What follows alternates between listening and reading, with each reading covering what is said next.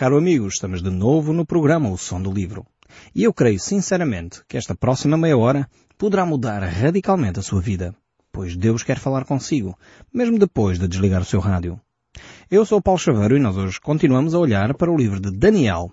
E estamos neste fantástico capítulo 7, onde encontramos aqui a descrição deste animal muito estranho, que representa o Império Romano, mas também onde vemos que Daniel centra a sua visão não só naquilo que é terreno, mas também naquilo que é celestial. E realmente eu gostaria de começar o nosso programa por ler o verso 13 para nos situarmos de novo e enquadrarmos um pouco naquilo que estamos a ver, porque Daniel agora está a, eh, a, a refletir e a sua visão agora um, é predominantemente sobre os lugares celestiais, aquilo que vai acontecer nos céus enquanto o tempo dos gentios na terra está a decorrer. Então temos este duplo cenário, não sei se você consegue imaginar, uh, dar um pouco aso à sua imaginação, e, e é como se estivéssemos a ver um, um, cenário em que está a decorrer uma cena na terra e ao mesmo tempo está a decorrer uma cena nos lugares celestiais. Então podemos ver esta, esta dupla cena uh, a acontecer uh, em simultâneo temos o Império uh, Romano e o tempo dos gentios que está a decorrer até os nossos dias, continuamos ainda no tempo dos gentios, e ao mesmo tempo está a decorrer esta cena nos lugares celestiais. Então diz o texto bíblico, verso 13, capítulo 7 do livro de Daniel. Eu estava olhando nas minhas visões de noite e eis que vinha com as nuvens do céu um como que o filho do homem, e dirigiu-se ao ancião de dias e fizeram chegar até ele. Então temos aqui o filho do homem, que representa claramente a pessoa de Jesus Cristo. Nós já vimos isto no último programa, só estou a recapitular. Uh, e, uh, no fundo, Jesus Cristo é predominante aqui nas visões que Daniel tem e ao mesmo tempo também naquela, não sei se está lembrado, naquela visão de Nabucodonosor quando Nabucodonosor uh, tem aquela visão que o perturbou imenso e que ele não sabia qual era a interpretação daquela estátua enorme, uh, multimetálica, podemos dizer assim, cabeça de ouro, tronco e braços de prata, uh, pernas de ferro e pés de barro e ferro, uh, e no fundo, aquela pedra que é lançada sem apoio, sem suporte de uma mão, eh, representa a pessoa de Jesus Cristo. Então temos Jesus representado várias vezes aqui no livro de Daniel. Então a pessoa de Jesus Cristo é realmente eh, uma pessoa que está presente desde o livro do Gênesis até o livro do Apocalipse. Jesus é o centro das Escrituras. E muitas vezes quando nós falhamos em ver a Bíblia nesta perspectiva, na personagem principal, quem é a personagem principal da Bíblia é a pessoa de Jesus Cristo. Ele realmente está presente no livro do Gênesis, no livro do Êxodo e assim por diante, aqui no livro de Daniel, nos Salmos. Um, realmente Jesus é uma figura central das Escrituras. Por exemplo, o Salmo 2, verso 7, diz, Proclamarei o decreto do Senhor. Ele me disse, Tu és o meu filho, hoje te gerei. E realmente Paulo interpreta este, este Salmo 2, verso 7 e 8, eh, da seguinte forma, quando lemos em Atos 13, 33, ele diz, Pede-me e eu te darei nações por herança e as extremidades da terra por tua possessão. Com vara de ferro as regerás e as despedaçarás como um vaso do oleiro. Então temos aqui esta descrição deste, deste filho do homem eh, que hum, tem as nações como uh, o seu poder, o seu domínio e as regerá realmente com justiça e equidade e será de facto um reino onde a justiça será o cunho marcante. Acabará estas corrupções, esses processos que não, que prescrevem não são julgados. Eh, este diz que disse, não sabe se, se as pessoas que estão à frente de um partido são ou não inocentes, são ou não culpadas, são indiciadas, mas não são julgadas. Estas confusões todas que a gente infelizmente tem que assistir, um dia terminará. A Bíblia nos mostra isto muito claro. Os homens que são falhos um dia deixarão de fazer isso porque Cristo estabelecerá o seu reino. Então é neste, neste âmbito que Daniel está, é nesta, neste, enfim, nesta visão que ele uh, permanece. E por isso vamos ver o verso 14. Vamos ver como ele continua a descrever uh, este cenário. Diz assim o verso 14 do capítulo 7 do livro de Daniel. Foi-lhe dado domínio e glória e o reino para que os povos, nações e homens de todas as línguas o servissem, e o seu domínio é domínio eterno, porque não passará e o seu reino jamais será destruído. Temos então aqui de facto a descrição de uma forma fantástica aqui do reino de Jesus Cristo. Cristo vai estabelecer o seu reino, assim como aquela pedra que Nabucodonosor viu que iria suplantar qualquer império que os homens possam ter estabelecido, o reino de Cristo não terá fim. Será um reino eterno, um reino para todo sempre. E realmente o livro do Apocalipse, no capítulo 19, eh, e ainda o capítulo 20 também, se, se vocês quiserem e puderem ler, o capítulo 20, o capítulo 19 do livro do Apocalipse, mostra claramente eh, a autoridade que Jesus Cristo vai ter. Eu vou ler, eu gostaria de ler este, estes capítulos aqui para podermos juntos ver bem aquilo que vai acontecer. Diz assim, Ele segurou o dragão, a antiga serpente que é o diabo, Satanás, e o prendeu por mil anos, lançou-o no abismo, fechou-o e pôs selo sobre ele, para que não mais enganasse as nações, até que se completassem mil anos. Depois disto, é necessário que ele seja solto por pouco tempo. Vi também tronos, e nestes sentaram-se aqueles os quais foi dada a autoridade de julgar. Vi ainda as almas dos decapitados por causa do testemunho de Jesus, bem como por causa da palavra de Deus, tanto quantos não adoraram a besta, nem tampouco a sua imagem, e não receberam a marca na fonte e na mão. E viveram e reinaram com Cristo durante mil anos. Os restantes dos mortos não reviveram até que se completasse os mil anos. Esta é a primeira ressurreição. Temos aqui, de facto, esta descrição fantástica sobre a primeira ressurreição, ou seja, Cristo vai estabelecer o seu reino. Aí os cristãos de todas as eras, aqueles que creram em Cristo antes da sua vinda e depois da sua vinda, eh, vão ressuscitar e reinar com Jesus Cristo nesse período de tempo de mil anos. Nós já vimos mais atrás, neste texto que acabamos de ler, que Satanás vai ser solto depois deste período por um pouco de tempo para provar testar, verificar se aquelas pessoas que viveram durante estes mil anos realmente querem ou não seguir a Cristo. Não diz aqui o texto bíblico quanto tempo será. O facto é que isso acontecerá. Satanás estará preso neste período, não mais enganará as nações, portanto, as pessoas realmente já só terão que lidar com a sua própria carne, com a sua própria natureza, ainda que transformada, renovada por Cristo, ehm, mas terão que lidar só com isso, porque Satanás realmente estará preso neste período. Mas o texto bíblico ainda se segue, o livro do Apocalipse, esta descrição é fantástica, eu quero, quero mesmo continuar a ler. Versos 6 e 7 diz, Bem-aventurado e santo é aquele que tem parte na primeira ressurreição. Ora, esta é a grande bênção de Deus. É aqueles que podem dizer, eu faço parte da primeira ressurreição, eu sou cristão. Eu tomei a minha decisão de seguir a Cristo. Eu confessei o meu pecado e Jesus perdoou os meus pecados, por isso eu tenho acesso à presença de Deus. A minha pergunta para si, que me está a ouvir aqui, que mais ninguém nos ouve, você tem certeza de fazer parte da primeira ressurreição? Este, este fenómeno que Jesus Cristo vai trazer até nós, aqueles que já confessaram a Cristo Jesus como seu Senhor e Salvador. A minha pergunta é, você tem a certeza que faz parte da primeira ressurreição? Se você não tem certeza disso, de que não tem a sua vida em ordem com Deus, eu recomendo vivamente, para um pouco agora. Isto é sério. É, é, um, é, a diferença entre a eternidade perto de Deus e a eternidade longe de Deus. Por isso, para agora. Acalme-se agora um pouco. Ouça. Ouça aquilo que Deus lhe está a dizer.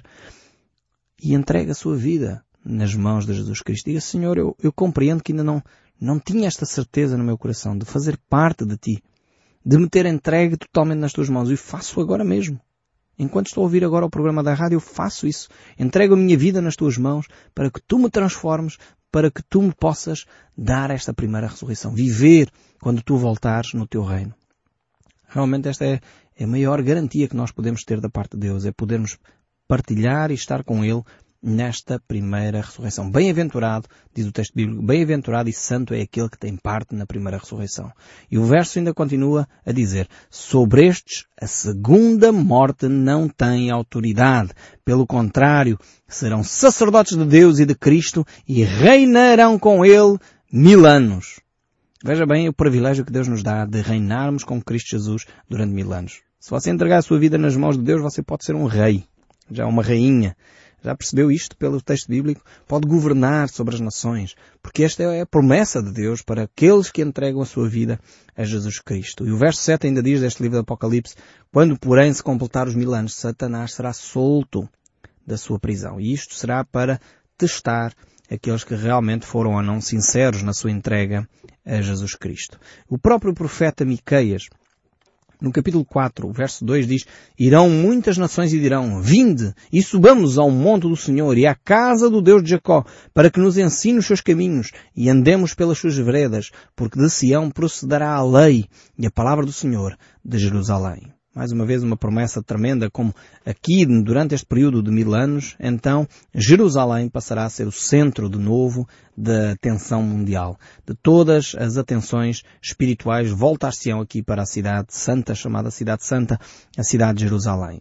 Hoje em dia Jerusalém é uma cidade como Lisboa, Porto ou outra, é uma cidade que é importante em termos históricos, sem dúvida alguma, mas em termos espirituais só terá esse papel mais relevante quando Jesus Cristo vier com toda a sua autoridade, conosco, aqueles que são os cristãos, que participaram da primeira ressurreição, dos quais não vão participar a segunda morte. Então aí a Cidade Santa tornará a ter um papel preponderante na história da humanidade. Mas voltando então aqui ao livro de Daniel, o capítulo 7, o verso 15, continua. É, aqui fizemos um salto ao livro do Apocalipse, porque o livro do Apocalipse e o livro de Daniel, esta revelação aqui, estão intimamente ligados. Como vocês repararam, é, uma profecia e outra andam lado a lado. É como se fosse realmente quase a mesma profecia, descritas com palavras muito semelhantes, e realmente Deus é o mesmo, Ele não muda. Quando Ele quer revelar uma coisa à humanidade, Ele afirma e continua a afirmar e não altera o seu discurso. Não é como muitas pessoas que às vezes começam a fazer uma declaração e a seguir já mudaram o discurso, já não dizem o que, o que estavam a dizer e já inventaram outra coisa. Não, Deus é o mesmo. Deus não muda. Realmente isso dá-nos confiança de prosseguir. Voltando aqui ao verso 15 então do livro de Daniel, capítulo 7, diz Quanto a mim, Daniel, o meu espírito foi alarmado dentro de mim e as visões da minha cabeça me perturbaram. Cheguei-me a um dos que estava perto e lhe pedi a verdade acerca disto. Assim ele me disse e me fez saber a interpretação das coisas. Aqui é, Daniel está diante desta visão, ele ainda está dentro da visão, podemos dizer assim, está envolvido neste ambiente e ele está perturbado com aquilo que está a ver. Ele não está a perceber muito bem como é que isto funciona, quando é que vai acontecer, eh, com quem vai acontecer, em que período isto ocorrerá. Provavelmente ele ficou tão perturbado Uh, como Nabucodonosor, quando Nabucodonosor recebeu esta visão. Nabucodonosor também recebeu uma visão semelhante a esta, quando foi aquela estátua enorme. E ele não percebia efetivamente aquilo que Deus estava uh, a querer falar com ele. E isto ao mesmo tempo deixa-nos aqui um, algo interessante para nós refletirmos. Uh, muitas vezes nós pensamos que a palavra de Deus sempre nos traz paz ao coração. O que nós vemos aqui uh, pelo livro de Daniel é que nem sempre a palavra de Deus traz paz ao nosso coração. Às vezes a palavra de Deus incomoda-nos, perturba-nos, quando nós percebemos que as pessoas estão a caminhar para a perdição. Quando nós percebemos que aqueles que não têm Cristo irão passar a eternidade longe de Deus, isto não, não consola o meu coração. Não sei se consola o seu, mas o meu não. Fico perturbado, fico, quero de facto participar com Deus eh, no levar o Evangelho às pessoas. Quero dizer às pessoas que elas têm uma solução, não têm que viver perdidas. É como se nós víssemos alguém a morrer afogado na praia e tivéssemos uma boia e não quiséssemos lançar. Isso seria um erro tremendo. Seria até crime. Agora, quando nós temos a palavra de Deus, o privilégio de poder conhecer a Cristo, saber que é Ele quem nos pode dar a solução, a salvação dos nossos problemas, a salvação para a eternidade, e nós não oferecemos isto a quem cruza connosco, é um crime quando nós fazemos isso. E realmente Uh, apesar do nosso coração ficar perturbado, temos que partilhar, vencer esse medo uh, de enfrentar o desconhecido, de enfrentar as pessoas e chegar perto delas e apresentar o amor de Deus, aquilo que Deus tem para nos oferecer. E realmente às vezes a mensagem do Evangelho, a mensagem de Deus, perturba o nosso coração. Alguém disse um dia uh, uma frase interessantíssima sobre isto. a palavra de Deus vem para incomodar os que estão conformados e consolar os que estão incomodados. Realmente é, é, algo interessante esta frase, né? A palavra de Deus vem para incomodar os que estão conformados. A pessoa está a viver tranquila, já não quer saber. A palavra de Deus incomoda, como aconteceu aqui com Daniel. Mas ao mesmo tempo a palavra de Deus vem para confortar quem está a viver uma situação de incómodo, de insegurança, eh, de perturbação. A palavra de Deus vem trazer a paz de Deus que excede o entendimento. Então muitas vezes a palavra de Deus tem este duplo sentido, esta dupla ação na nossa vida incomoda-nos, determinada situação Deus fala ao nosso coração, ficamos uma noite em claro a orar, a jejuar, a pedir a Deus clemência, a pedir a Deus intervenção. quando nós assistimos a pessoas que se dizem cristãos e enganam outros, quando nós assistimos a pessoas que se dizem cristãos e violam os princípios mais básicos da fé cristã, da fidelidade, do respeito ao próximo, quando nós vemos isto, ficamos incomodados. Temos que orar por essas pessoas, pedir perdão, pedir a Deus que realmente seja misericordioso com essas pessoas e essas pessoas abandonem o seu pecado. Quando vemos pessoas teimosas, pessoas que não se arrependem, pessoas que dobram os seus joelhos diante de imagens, pessoas que, que são corruptas e extorquem dinheiro a outras em nome de Jesus até muitas vezes, nós temos que clamar a Deus por misericórdia. Isso incomoda o meu coração. Não sei se incomoda o seu, a mim incomoda-me profundamente isto. Tem que orar pela nossa nação, temos que orar pelo nosso país. Mas ao mesmo tempo, quando vemos pessoas incomodadas com o seu pecado, que se arrependeram do seu pecado, abandonaram o seu pecado, temos que apresentar o Evangelho que consola o coração. Animar essas pessoas a progredir. Quando vemos prostitutas abandonando a prostituição, convertendo-se a Jesus, toxicodependentes abandonando as drogas, sendo hoje pessoas que ajudam outros, alcoólicos abandonando o alcoolismo, pessoas que abandonaram os maus tratos, deixaram de maltratar a esposa ou o marido, pessoas que deixaram de, de, de ser corruptos e pessoas que mentem para passar a falar a verdade. Isto é milagres de Deus. Precisamos de consolar esses corações e animar as pessoas a progredir. Daniel aqui ficou perturbadíssimo com esta visão. E por isso ele clamou, clamou a Deus por um esclarecimento. Se você está a sentir-se perturbado, uh, constrangido, fica em dúvidas quanto àquilo que está a acontecer ao seu redor, eu desafio-o a ter esta atitude de Daniel, a clamar. Ele clamou que os seres ali, os seres de Deus, o esclarecessem. E depois Deus trouxe a resposta. É Deus quem responde ao nosso coração. É Deus quem traz a resposta, às vezes pelo texto bíblico, às vezes por uma pessoa próxima, como aconteceu aqui no caso de Daniel. Ele aproximou-se de alguém que veio e esclareceu o que é que era aquilo. E o verso 17 aqui do capítulo 7 de Daniel diz, estes grandes animais são quatro, são quatro reis que se levantarão da terra. Nós vemos aqui, de facto, e estes quatro animais eh, não só representam reis, mas reinos também. E sabemos que eles representam Nabucodonosor, o Império Babilónico, que era a cabeça, aquela cabeça eh, da estátua que Nabucodonosor viu no seu sonho. Depois temos eh, o outro, que seria de facto o Império Medo-Persa. Temos também depois Alexandre o Grande, esse grande conquistador grego, que representava o leopardo de quatro asas, e depois temos também aqui, eh, de facto, o Império Romano retratado. Então estes quatro grandes impérios eh, aqui retratados. E o verso 18 ainda diz, mas os santos do Altíssimo receberão o reino e o possuirão para todo sempre, de eternidade em eternidade. Este texto aqui faz eh, referência aos santos e assim como nos versos seguintes. Vejamos então o verso 21. Temos aqui várias referências aos santos e já vamos ver quem são estes santos. Então eu olhava e eis que este chifre fazia guerra contra os santos e prevalecia contra eles, até que o ancião de dias fez justiça aos santos do Altíssimo e veio o tempo em que os santos possuíram o reino. E o verso 25 ainda, proferirá palavras contra o Altíssimo, magoará os santos do Altíssimo e cuidará em mudar os tempos e as leis. E os santos lhe serão entregues nas mãos por um tempo, dois tempos e metade de um tempo. O reino e o domínio e a majestade dos reinos debaixo de todo o céu serão dados aos povos dos santos do Altíssimo. O seu reino será reino eterno e todos os domínios o servirão e lhe obedecerão. Então temos aqui esta referência constante aos santos e este aqui é importantíssimo nós percebermos a identidade dos santos. Agora, quem são de facto estes santos? Alguns uh, presumem que estes santos poderiam ser os santos como a Bíblia nos descreve no Novo Testamento. Uh, e na realidade Deus tem uma família extremamente grande. Eu creio que aqui os santos refere-se àqueles que são separados para Deus.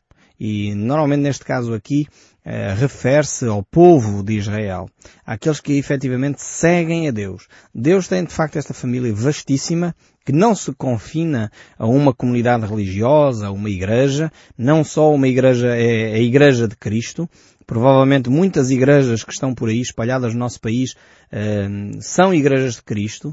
Muitos cristãos uh, estão efetivamente ligados à igreja de Cristo e não quer dizer necessariamente que à frente da porta da igreja cristã, qualquer coisa, às vezes tem um outro nome qualquer, centro, não sei das quantas, e realmente são filhos de Deus, santos, uh, separados por Deus para serem realmente sua família. Então temos que ter esta atitude uh, um pouco mais cuidadosa, porque muitas vezes pensamos que só determinadas igrejas é que têm salvação.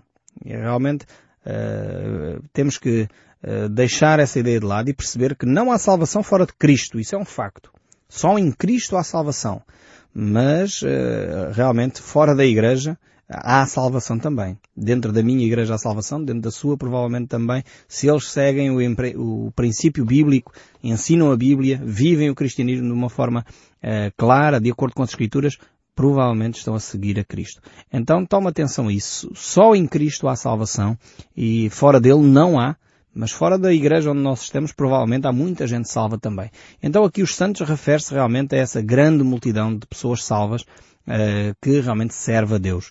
E o texto bíblico continua Aqui no livro de Daniel, no capítulo 8, por exemplo, o verso 24 diz Grande é o seu poder, mas não por sua própria força. Causará estupendas destruições, prosperará e fará o que lhe aprouver. Destruirá os poderosos e o povo santo. Aqui vemos como Satanás, o anticristo, irá agir de uma forma não só humana, mas também ao mesmo tempo espiritual. E, e voltando um pouco atrás, no livro do Êxodo, uh, o capítulo 19, o verso 6 diz, Vós me sereis reino de sacerdotes e nação santa. Isto Deus a falar acerca do seu povo, aqueles que são efetivamente uh, povo de Deus.